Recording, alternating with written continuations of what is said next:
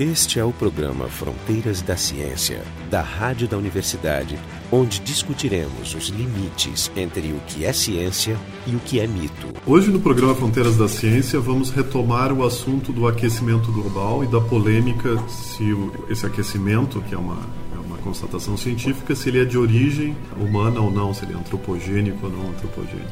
E se ele existe ou não, porque essa faz parte da polêmica também. Ah, a própria, a própria ah, existência ah, também. Bom, não é o primeiro programa que fazemos nisso. Eu acho que já tivemos dois ante Essa anteriores. terceira. Né? A diferença aqui é que existem novos dados científicos. Vou deixar para vocês ouvirem mais tarde qual é o resultado, né? quais são as conclusões desses novos dados. Os participantes são o Aldo Menegato, do Departamento de Paleontologia e Estatigrafia, o Jorge Kilfeld, da Biofísica, eu, eu, Marco de Arte e o Jefferson Alenzon, do Departamento de Física da UFRGS. Então a questão é essa do é um debate eu, eu volta e meia me deparo discutindo nos corredores com pessoas que ainda afirmam que existem visões sérias contrárias à questão do aquecimento global antropogênico. Então eu vou pedir primeiro para o Jorge dar uma contextualizada porque esses dados novos que surgiram nesse ano eles de alguma forma eles estão sincronizados com uma nova onda de debate sobre o tema. Então o Jorge dá uma, um nosso contexto político do que está acontecendo. Esse debate do aquecimento global ele não arrefeceu nos últimos 10 anos. A gente só vê ele oscilando muito pouco, mas num nível alto. Ele interessa muito aos grandes órgãos econômicos, os jornais de economia, outros que frequentemente retornam a ele, Wall Street Journal, essas revistas que atuam nesse tema. Por acaso, essa semana, The Economist fez um artigo que chama O Enigma do Termômetro, emissão de gás carbônico cresceu nos últimos 15 anos, mas as temperaturas globais não. Botando lenha na fogueira desse debate, esse artigo do The Economist ele é traduzido simultaneamente na revista Carta Capital, em português, está nas bancas aí. E ele traz alguns dados que, obviamente, do ponto de vista do The Economist, que representa os interesses econômicos, boa parte por trás desse debate, é um artigo quase como dizendo: oba, o aquecimento global não é tão grave e preocupante assim. Mas o que eles trazem são dois conjuntos de dados. Um, James Hansen, do Instituto Goddard de Estudos Espaciais, e, eh, trazendo estudos recentes que supostamente, apesar de ter continuado aumentando a colocação de carbono na atmosfera, no CO2 na atmosfera, nos últimos 10 anos, a temperatura não variou. Dizem que, inclusive, entre 2000 e 2010 se colocou mais ou menos um quarto de todo o CO2 que a humanidade colocou lá desde 1750. Porém, a, a temperatura estaria estacionada. Bom, aí houve o debate, nós já fizemos nos nossos programas, sobre mínimos ou variações locais e variações globais. Como tu faz a medida, conforme tu fizer, tu pode chegar até uma diminuição, um aumento, pode ser qualquer coisa. qual é, o, qual é o tempo característico de resposta? Nesse artigo aqui, ele começa falando dessa medida recente e num espaço curto, que eu acho extremamente suspeita, porque não representa um conjunto de dados que é muito mais amplo, são milhares de anos, e ela traz três estudos que seriam contrapontos ao oficial, que seria o IPCC, o relatório do IPCC de 2007, que é a base de O que todo... que é o IPCC, Jorge? É um painel internacional de mudança climática. Foi criado em 88 pela ONU e a Organização Mundial de Meteorologia, se não me engano, e começou desde 1990 a emitir relatórios a cada X anos, 4, 5 anos, sobre a questão climática. E o último relatório é o que disparou, digamos, a grande desespero e polêmica internacional, que é o de 2007, apontando sim, o aquecimento global, além de ser um fato, é um fato com causas antropogênicas em boa parte. Não sabe exatamente quanto, mas em boa parte. E, obviamente, a reação econômica veio a partir daí. E os três estudos que ele cita são um estudo do Conselho de Pesquisa da Noruega, que encontrou variações estimadas com probabilidade de 90% de, de temperatura que vão abaixo da previsão do IPCC. O IPCC prevê que cada vez que dobra a quantidade de, de carbono na atmosfera, o aumento de temperatura pode chegar a 3 graus, que é bastante. O Conselho da Noruega achou uma variação que senta em torno de 2, um 1,9. Aí tem um outro grupo do Japão, um Instituto de Pesquisas de Yokohama, que prevê uma variação que está em torno de 2,3, e um, e um pesquisador independente, sempre tem um, que é Nichol, Nicholas Lewis, prevendo em torno de 1,6. Ou seja, tem três caras dizendo não vai chegar a 3, vai ficar pela metade disso, e o IPCC afirmando um valor maior, que pode chegar até 6 graus, que seria catastrófico. Porém, isso aí são dados de 2007, já são antigos, para a ciência, velhos. O próximo relatório está para sair em setembro, e isso explica todo esse ruído, essa agitação, esse burburinho, né? Porque quando chegar setembro, como diria aquela música, né? Novidades boas e vão acontecer. Nós vamos descobrir, por exemplo, se o IPCC foi ou não contaminado politicamente. Isso vai ser uma das coisas que mais me preocupam. Ou se ele continua mantendo sua independência e fazendo o seu trabalho de avaliação de dados, meta-análise de experimentos, que eu considero um dos negócios mais notáveis da ciência moderna, porque ele é o mais revisado por pares que existe, muito mais que qualquer artigo individual. Mas isso pode ser debatido para mostrar que a polêmica está no ar. O aquecimento não é só térmico, é político também. Seguramente. Vamos dizer, em comparação a esse artigo do Economist, aí a gente tem um, um outro que é de uma fonte, pelo menos para nós, que a gente tem mais cuidado e que a gente gosta mais, e é uma fonte direto da, dos cientistas, que seria esse artigo, então, que a gente vai discutir. De certa forma, extraordinário na sua abrangência, né? O artigo se chama A Reconstruction of Regional and Global Temperature for the Past 11,300 Years. É, ou seja, é uma reconstrução da temperatura, das temperaturas médias mundiais nos últimos 11 mil anos. Com muito detalhe. Muito detalhe. Esse artigo saiu em março na revista Science. Os autores são Marcotte, Shakan, Clark e Mix. É uma mistura, o nome do cara chama Mix. E é uma mistura de duas instituições, uma Oregon State University e o outro Harvard University. Universidade de Harvard. É, que são universidades que têm bastante prestígio. Então, queria pedir para o Waldo nos explicar um pouco como é que se consegue olhar 11 mil anos para trás de temperatura. Eu não me lembro Sim. nem qual é a temperatura na semana passada. Porque certamente não são medidas diretas. Bom, isso é um debate do ponto de vista científico realmente de novo tipo. Acho que é um debate, uma questão que tem a mesma envergadura da revolução científica produzida pela evolução darwiniana que recolocou o papel e, e, o lugar da humanidade no contexto da natureza terrestre, quer dizer, somos uma espécie da mesma forma que outras, e agora o aquecimento global recoloca a humanidade no sentido de que ela não apenas sofre o clima e por isso é, determina onde é mais fácil plantar milho, feijão, soja, trigo ou realizar as questões culturais e materiais de sobrevivência, mas esta humanidade está alterando o clima. Nos devolveu o papel de protagonistas, né? Exato. Que Darwin nos tirou. É, que, que Darwin tinha um pouco retirado, verdade? Então isso mostra o quanto esse tema é um tema agudo que fere o ego humano, porque faz com que sejamos, tenhamos que pensar muito mais estrategicamente a própria civilização humana. Dessa vez sem intervenção divina, por pura e simples intervenção nossa. Então o problema agora do clima é nosso, não é mais, digamos, um problema de São Pedro. E isso então faz com que os debates sejam muito mais eivados de interesses de todos os tipos, e nós na ciência temos então o compromisso de tentar manter o nível científico, quer dizer, ver o quanto os dados eles realmente estão longe, digamos, das questões mais ideológicas que esse debate envolve e o quanto nós conseguimos avançar numa teoria científica que consiga também eliminar o efeito antropológico da visão, quer dizer, nós estamos temos que olhar a nós mesmos. É, o processo científico é um processo de tentar se afastar subjetivamente do, do que está sendo é, estudado. É. Esse problema do aquecimento global coloca de uma forma muito intensa a integralidade da ação da ciência. É interessante ali esse artigo como provocação, porque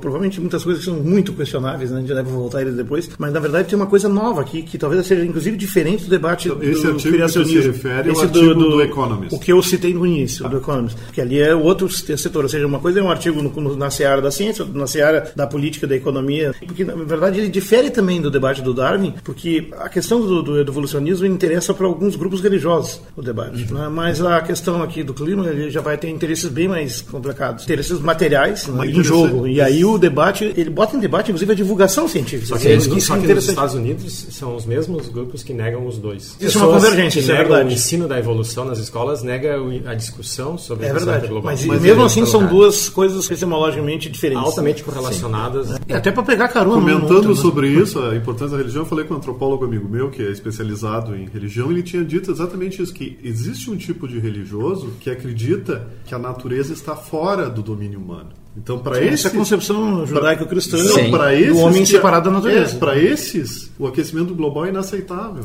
Porque a natureza está fora do ser humano. A natureza é. pertence a Deus. Sim, como assim? E o controle da natureza é do controle é. de Deus. Então, tu dizer que o homem está mudando isso passa da é, mas é. isso é um grupo pequeno, né? Não, não, mas esse é o que explica é. que os conservadores americanos é, mas aqui são a coisa, a tipo, coisa mais complicada. É. São contra o aquecimento global, porque eles acham que isso é impossível, tu não pode. Não, não conseguem enxergar a magnitude da, da, da, humanidade hoje, né? com seus 7 bilhões de habitantes, dos quais 3 bilhões,6 em cidades, e todos fazendo a mesma coisa, quer dizer, consumindo exageradamente todos os elementos da natureza. Não ainda, né? Porque o Mujica, o presidente do Uruguai, falou qual é o, no, o nosso conceito de de progresso é que todo chinês tenha o mesmo tipo de consumo de um típico alemão.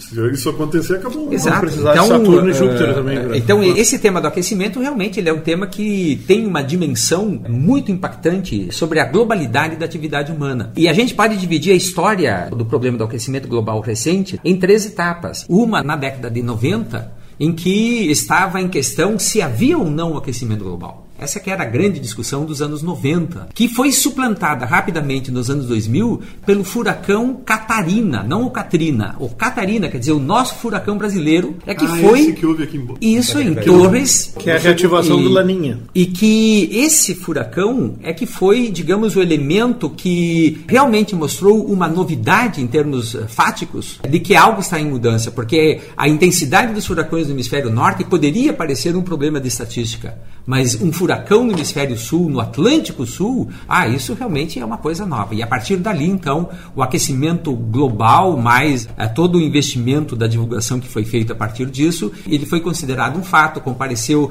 em quase todos os manuais hoje técnicos científicos das universidades norte-americanas, europeias, japonesas, está o aquecimento global como um fato. E o tema, então, da década atual é se esse aquecimento ele é ou não produzido pelas atividades humanas. E esse artigo, então, é um artigo que, para mim, coloca em definitivo a questão eh, com base intensa na coleta de dados de que esse aquecimento não é um aquecimento do Holoceno, ou seja, esse artigo nos informa muito claramente que o aquecimento que está em curso, ele é um aquecimento anômalo em relação às médias de temperaturas, aos picos de temperatura máximas e mínimas dos últimos 11.300 anos. Esse é o programa Fronteiras da Ciência. A gente está discutindo, então, mais uma vez a questão do aquecimento global, agora com, com novos dados. O nosso site é o frontedaciencia.urgs.br. O que, que é o Holoceno? O Holoceno é o período interglacial que estamos vivendo, que inicia-se há 11.500 anos atrás, com o fim da glaciação. Os períodos glaciais eles têm uma duração da ordem de 90 a 100 mil anos e são sucedidos por períodos interglaciais com cerca de 2.000, 1.800 anos, não sendo isso tão isócrono, tão regular. E o Holoceno é essa maravilhosa temperatura que a Terra tem, que permitiu então o florescimento incrível da espécie humana, do sapiens sapiens, e da civilização humana. Então, a civilização humana não seria uma atividade possível se não fossem as temperaturas, digamos, de alguma maneira equilibradas do período holocênico. Então, nós não temos no Holoceno diferenças de temperatura muito grandes que fazem com que, então, toda acumulação de um período ela seja ineficaz para o período seguinte. Mas acho que é, é bom tu explicar que quando tu fala nessas flutuações de temperatura, tu está falando de temperatura global, não temperatura Sim. local. Porque localmente Sim. a gente pode ter Ah, variações extremamente... claro. Inconsistentes, aparentemente. Isso que o artigo traz como novidade é que eles usaram um, um ferramental estatístico realmente sem precedentes nessa literatura. Eles procuraram, com o ferramental estatístico, eliminar os efeitos de tendência. O que, são os efeitos de Os efeitos de tendência são aqueles que tratam de intervalos de dados sequenciados. Então, como as temperaturas elas eh, se originam de diferentes fontes, sejam, por exemplo, no caso de eh, carapaças de foraminíferos, seja de análises isotópicas do gelo, anéis de árvores, Crescimento de corais. temperaturas Ah, medidas. tem que juntar tudo isso, Isso. fazer, É, é fazer multi- sentido. disso. Isso, crescimento, por exemplo, das estalactites e estalagmites em ca- em cavernas da região tropical da Malásia. No artigo eles dizem que, que a maioria dos dados deles são, são oceânicos. O que, que eles olham lá? Para mim, o, o oceano não parece segurar nada, mas É, ele, tem, ele claro. pode ser datado. Existem coisas Exato. que mudam lentamente dentro do oceano que eu posso... que Exatamente. Por exemplo, as carapaças de foraminíferos, que são, são foraminíferos? Cara, foraminíferos são pequenos animais que vivem como plâncton ou também como animais bentônicos nos mares. São pequenos bichinhos que têm uma teca, uma carapacinha, conchinhas. Parecem né? moluscos, mas não. São micrométricos, até poucos milímetros, eh, são muito pequenos. E essas carapaças de cálcio, de calcita, C- eh, CaCO3, elas têm a propriedade de gravar a composição isotópica do oxigênio.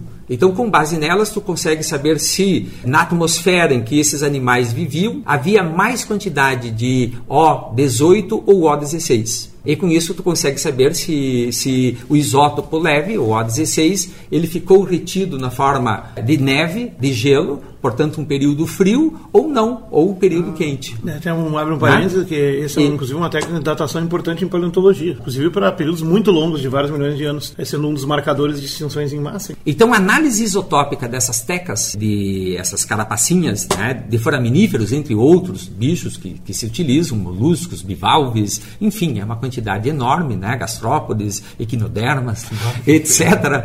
É possível, então, eh, com base na estratigrafia, quer dizer, na maneira com que essas conchas se acumulam no assoalho oceânico, é possível, então, datar, reconhecer taxas isotópicas de oxigênio 18 e oxigênio 16 a cada nível de acumulação Ah, dos beleza. Uhum. sedimentos. E com isso, então, traçar uma curva da variação isotópica e com ela correlacionar com as temperaturas. Bom, esses autores, então, em geral, essas curvas paleoclimáticas que se utilizam de muitas ferramentas, essa é uma delas que eu citei, de vários bichos. Então, temos que discriminar as curvas que se obtém com uma carapaça, com outra, etc. Enfim, Elas não são todas parecidas. Não, tem algumas- exato. Umas são mais curtas, outras mais Claro. longas, outras são mais, como é, steep, mais, variação mais sim, mais inclinada, sim, Mas exato. Então tu tem que, de alguma forma, fazer sentido de todas elas. Então, tem há que uma lidar re- com as margens de erros de cada uma delas, que é o mais importante. né? Exato, a variação metodológica. Então há uma relojoaria na integração desses dados muito pesada e, em geral, se adota uma curva de variação de oxigênio 18 e 16 e se lê nela diretamente a temperatura, sem converter. Então tu olha a variação, se tem mais ou menos O16, tu dirás que é mais frio ou mais quente. Esses autores, de modo inédito, eles converteram todas essas curvas de cada intervalo do oceano, que nem sempre vem de uma ferramenta só, então todas as ferramentas que se utiliza, eles converteram todas as curvas para temperaturas. E a curva final que eles obtiveram do oceano inteiro, dos 11.300 anos, é uma curva toda com base numa única variável, que é a temperatura convertida. Isso então deu para eles uma, uma capacidade muito melhor de eliminar tendências, erros, erros metodológicos, etc. E às vezes erros visuais, que tu obtens apenas por uma comparação expedita da curva e não por uma mensuração Via mais. de regra, esse pessoal ele, ele se utiliza de bancos de dados, né? Porque eles não têm condições de eles tirarem essas. Com certeza. essas- É, alguns É. deles têm trabalhado em outros aspectos mais pontuais, mas isso é um tipo de estudo meta-análise. Meta-análise, né? É Sim. uma meta-análise. Ele- eles usaram aqui no caso 73 fontes de dados, todas as fontes, eh, digamos, eh, fidedignas, quer dizer, de, de- de- de equipes científicas. Nenhuma equipe que não soubesse lidar com eh, questões muito particulares, como, como, por exemplo, como que tu calibra uma curva de, de temperatura. Ela tem que ser, ela- todas as curvas têm que ser calibradas. Tu tem que tirar as tendências das temperaturas muito altas e muito baixas que podem infletir de forma exagerada uma curva média. Então tem que fazer toda uma calibração. E essa calibração é feita com curvas padrão. Então eles usaram curvas padrões com bases na climatologia atual e conseguiram montar uma curva padrão para a paleoclimatologia. Toda ela constituída com algoritmos muito pesados de análise, discriminação de picos que podem fazer com que a tendência não seja, digamos, de acordo com a base central de dados. E isso, então, para 11.300 anos. A novidade do artigo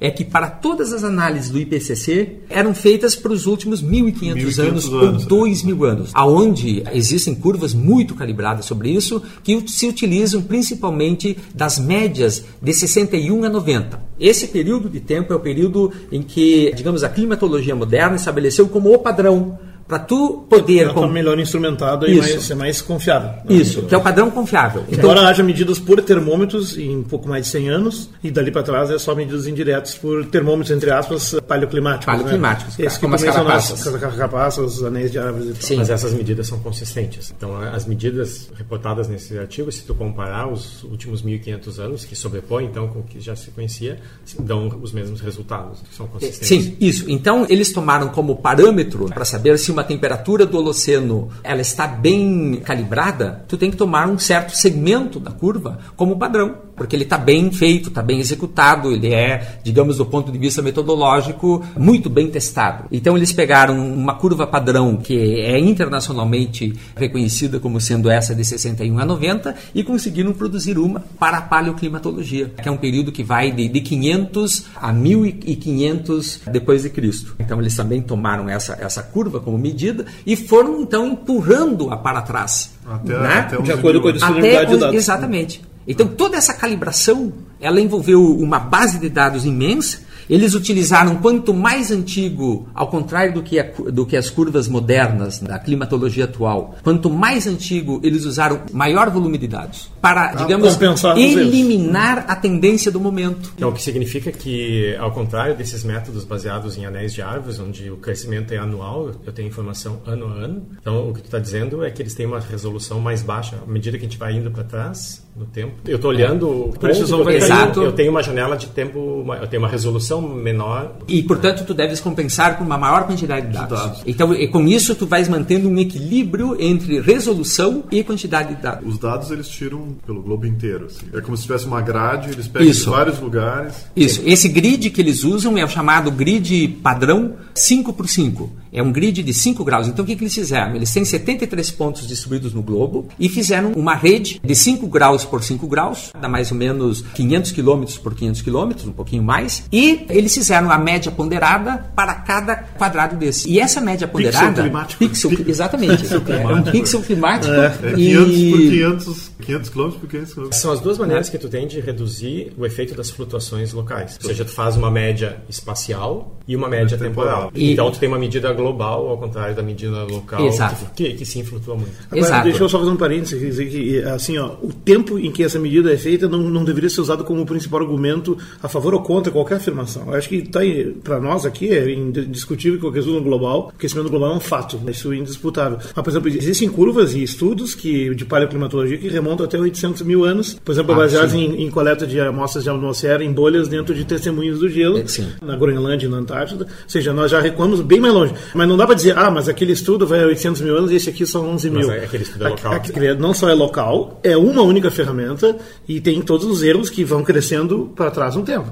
Então aqui tem um, um estudo que, apesar de pegar uma janela um pouco menor, a explora de forma muito mais meticulosa. Exato. Portanto, o status epicêntrico é outro. Não, Esse é E- muito- e da esse mesma realmente é um grande, um grande, é uma publicação importantíssima. Importantíssima. E veio no ano certo. Exato. Não sei se vai dar tempo dos caras Exato. até Na setembro. física, a É. gente tem eh, ferramentas matemáticas, como a transformada de Fourier, né, que permitem que a gente observe fenômenos que ac- acontecem em escalas temporais diferentes. Aqui é a mesma coisa, o, o fato de ter uma resolução menor, significa que eu estou pegando eventos que acontecem em escalas de tempo de séculos, não é um- uma fraqueza do método. Simplesmente me permite observar fenômenos que acontecem com uma frequência, frequência maior. sei, Exato. São dificuldades inatas de todas as ciências históricas. né? Exato. Todas as ciências históricas têm essa dificuldade inata. né? Exato. A questão Como do tempo um passado. Agora, as conclusões, os resultados. A primeira coisa que eu notei, quando a gente olha o gráfico de forma superficial, é que, que nos, vamos dizer, no último período dos 11 mil anos, o período mais próximo do atual, a gente vê um decrescimento da temperatura. Então, uma pessoa que olha isso, diz assim, não, não, mas esses gráficos todos mostram um decrescimento da temperatura de, em torno de 0,7 graus. É o que eles mostram que a gente está nessa muito que se chama pequena né? era Isso. glacial. Isso.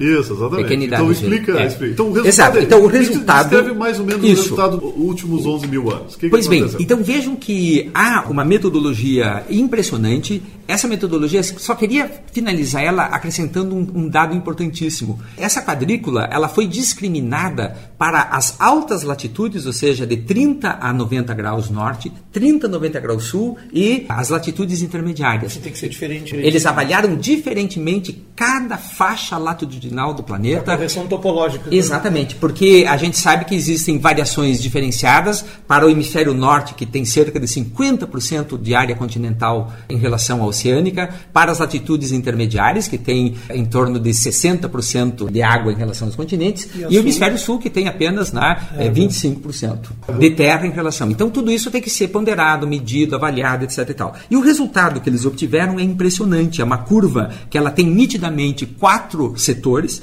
Um setor inicial, que é o Holoceno primitivo, vamos dizer assim, que vai de 11.300 anos até 9.500 anos, dois- 2 mil anos, em que a temperatura tem uma brutal variação. Ela sai de uma glaciação e é uma temperatura então que cresce cerca de eh, 7 graus centígrados no, no hemisfério norte. 7 graus centígrados No 2 mil hemisfério norte. E essa temperatura alta mais quente no Holoceno, ela se mantém mais ou menos constante até 5.500 anos atrás. Eles chamam de o patamar de temperatura holocênica. Então, ou seja, né? 4 mil anos. De temperatura mais quente e absolutamente equilibrada, sem Bem muitas estável. variações. Bem estável. Variações de, de 0,2, 0,3 nesse intervalo. Sempre lembrando 5 mil anos pra cá começou a que a, mudar. temperatura, a gente está falando de temperatura global. Média global. Sim, não é a global. temperatura Exato.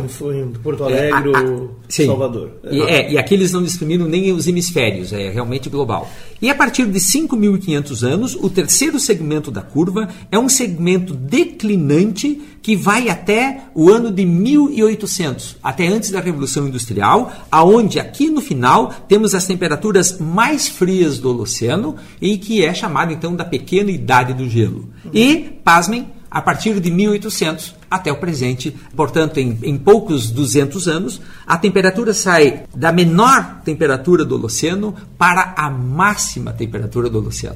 Já ultrapassou Em o- 200 anos. Ou não ultrapassou? Não, ainda Ou não, seja, não que- ultrapassou o pico, mas a temperatura atual é maior do que 75% do tempo holocênico. Onde foi muito estável. Isso o que já aconteceu. A questão do artigo, então, é que o momento seguinte é pensar se as temperaturas projetadas pelo IPCC elas estão de acordo com as variações de temperatura do Holoceno ou não. Então, o resultado do artigo, ele mostra que, enquanto na primeira parte do Holoceno, no, no Holoceno primitivo, de 11.500 anos a 9.500, portanto, 2.000 anos, houve uma variação enorme de temperatura, nós em 200 anos, quer dizer, no tempo presente, de 1800 até hoje, já produzimos uma variação de temperatura que ocorreu em 2000 anos, durante 2000 anos. E quando acontece sugere isso, a única quando- diferença que tem é a presença de uma humanidade com tecnologia. Isso. Mas né? quando, quando E- essa variação ela acontece nessa taxa lenta, as espécies elas elas têm tempo de se adaptar. Então, o efeito na ecologia do planeta não é tão dramática. Essa é uma as das espécies coisas. se adaptam. Falando em em, espécie- 200 anos, não. Exato. É, falando em espécies, o que, que tinha no oceano? O Holoceno são as espécies atuais. Já estão as espécies. Já estão as espécies atuais, já houve a extinção dos grandes mamíferos, né, os ungulados, né, os mamutes. de tigre de né, mamutes. Eles já, já pereceram todos, e então nós temos a, a fauna atual. Preguiças gigantes também. Preguiças gigantes que tinham aqui os, Falantes, os, mam os mamutes, as Só no filme. falavam, né? Ah, tá. Então essa- Só- só isso aí é o atual. Isso Esse é aí o atual. O Holoceno é o atual. Que, né? deixa eu É- dizer que isso também é convergência de evidência. Mesmo tipo de argumento que se usa para discutir o darwinismo. Ó. no fundo, né? Ou seja, todas as evidências estão Claro, convergindo. convergem. Né? Agora não dá para é. dizer isso, ó, lá essa ou aquela sozinha prova tudo. É. Se bem que esse trabalho aqui já traz um passo a mais de Metodológico. eu acho que é, é bom repetir o, o ponto principal do artigo. Eles detectaram uma anomalia, um crescimento muito brusco